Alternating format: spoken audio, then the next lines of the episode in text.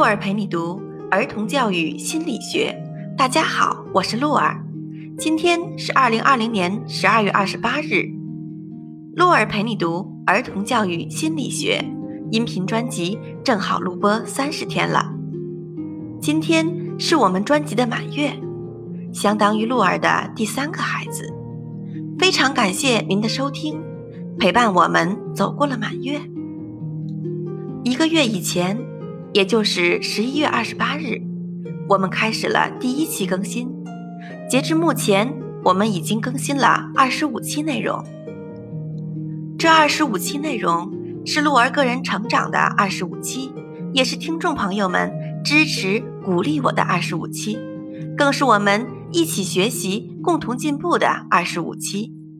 从第一期的紧张、焦虑，到现在。因为你们的肯定，鹿儿变得更加勇敢了。在这三十天里，鹿儿研读了各个学派的心理学著作来充实自己，并且报名了专业的演播课程来提升自己。接下来，鹿儿还准备继续深造，准备心理学方向或者哲学方向的在职硕士研究生。鹿儿的这些努力和改变。离不开你们带给我的温暖和支持。这几天，鹿儿在读一本书，叫做《伦理学概论》，是哲学本科的必修课之一。在这本书的自序中，作者有一段话，鹿儿觉得感触很深，分享给听众朋友们。教育者最为重要的事情，第一是不可以向学生讲假话。讲自己不相信有道理、接近真实的东西。第二，只向学生讲自己经过不断阅读、思考，认为比较有道理，而且读有心得、思有所感、比较有把握的东西。第三是告诉学生，这些仅仅是自己目前认为最有道理的东西，今后还需要继续去研究。思考，所以也许今天所讲的，日后还会有所改变。这段话给了鹿儿很大启发，鹿儿也要对听众朋友们负责，先提升自己，才能更好的注意更多的父母朋友们。鹿儿今年三十加了，有两个可爱的女儿，按照时下最流行的说法。鹿儿也算是一个乘风破浪的姐姐，并且在努力提升自己的价值感和目标感，以此来更好的奉献给社会。回望二零二零年，鹿儿也曾经非常迷茫、不知所措，很长一段时间怀疑自己、怀疑能力、怀疑未来。二零二零年末，鹿儿想感谢一些人。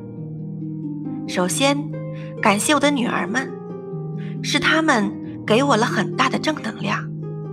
在我情绪低落的时候，大女儿经常鼓励我说：“妈妈，如果你不开心，就去学习，去看书，这样你就变得非常开心了。”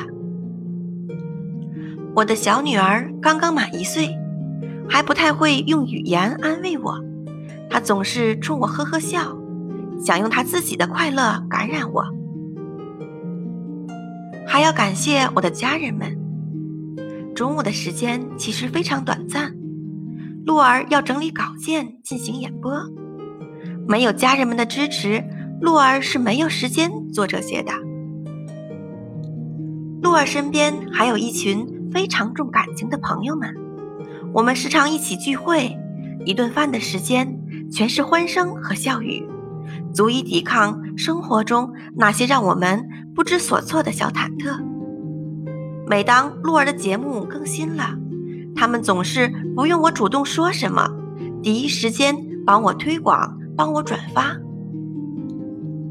当然，最最感谢的还是我的听众朋友们，是你们的收听，让鹿儿有坚持的勇气和力量。鹿儿想分享两个数字。第一个数字是一点八七万，是的，三十天的时间，我们专辑的播放量达到了一点八七万。第二个数字是一千八百零六名。鹿儿作为喜马拉雅新锐主播，官方排名达到了一千八百零六名，而一个月之前还是一万四千零三十五名。这些都是鹿儿意想不到的，在此再次感谢你们的支持和肯定。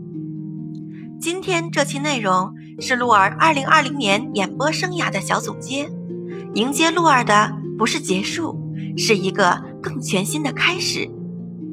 我们一起期待二零二一年吧，让知识给予我们更大的力量。